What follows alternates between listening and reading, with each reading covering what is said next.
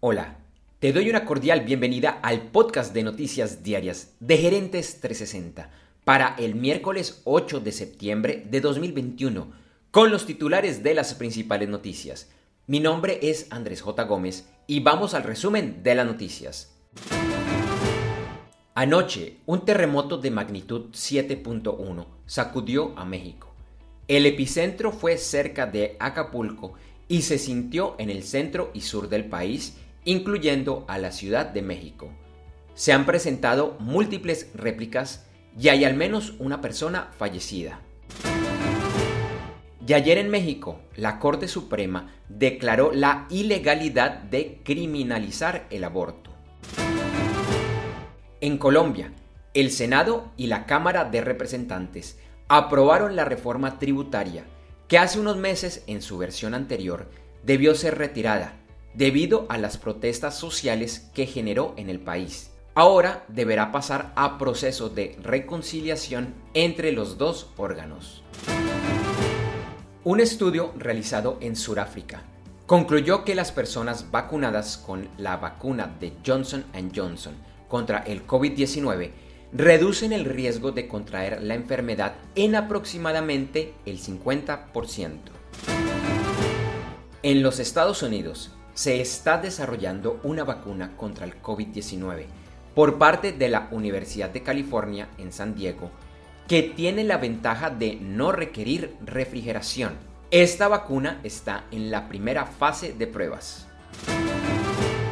Ayer, Apple informó que su siguiente gran evento de lanzamientos, que incluye el del iPhone 13 y el Apple Watch Series 7, será el próximo martes 14 de septiembre a las 10 de la mañana hora del Pacífico de los Estados Unidos. Este evento será virtual y se podrá ver en vivo a través de la página web de Apple.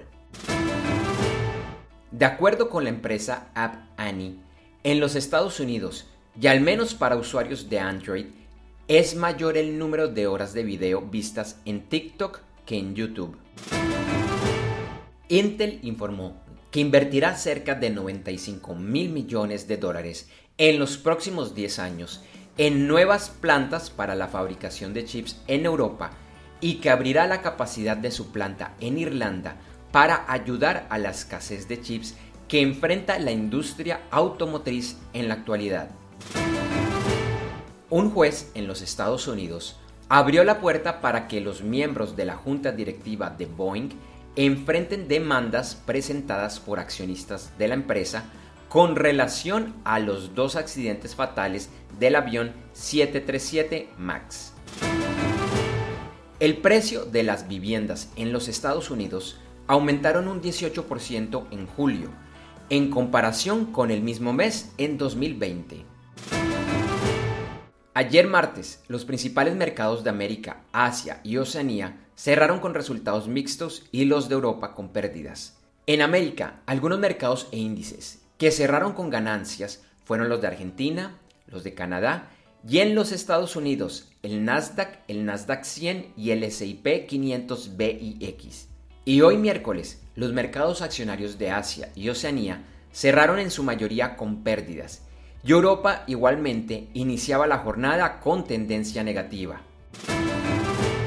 Ayer, el petróleo continuó perdiendo valor y se cotizaba en el índice WTI a 68.39 dólares por barril y en el Brent a 72.62 dólares por barril. La onza de oro también continuó a la baja, experimentando un fuerte descenso y se cotizaba a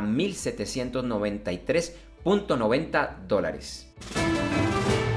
Algunos commodities y sus futuros que estaban teniendo las principales ganancias el miércoles eran el uranio, el aceite de palma, el gas natural y el petróleo. El martes, el Bitcoin tuvo una jornada complicada, impactada con fallas en el primer día de funcionamiento de esta criptomoneda en El Salvador, como moneda legal alcanzando los 43.050 dólares, que fue una pérdida de alrededor del 17% de su valor. Además, ayer, alrededor de mil salvadoreños salieron a las calles para protestar esta medida y el mercado está preocupado pues teme que este país sea usado para lavar dinero. Hoy miércoles el Bitcoin ha recuperado parte de su valor, pero por debajo de lo que era hace 24 horas y rondaba los 46.400 dólares. Y Ethereum también sufrió una fuerte devaluación y se cotizaba alrededor de los 3.380 dólares.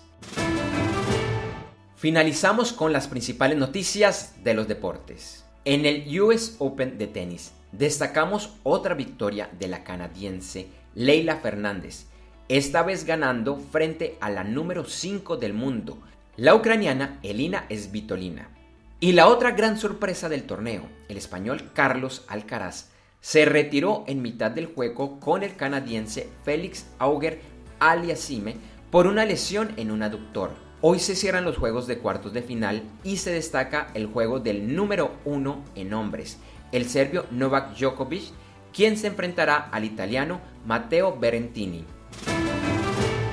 Y en la Fórmula 1 se anunció que el finlandés Valtteri Bottas dejará de correr para la escudería Mercedes a finales de este año y pasará a ser piloto de Alfa Romeo, como reemplazo de su compatriota Kimi Raikkonen, quien hace unos días anunció su retiro de esta categoría.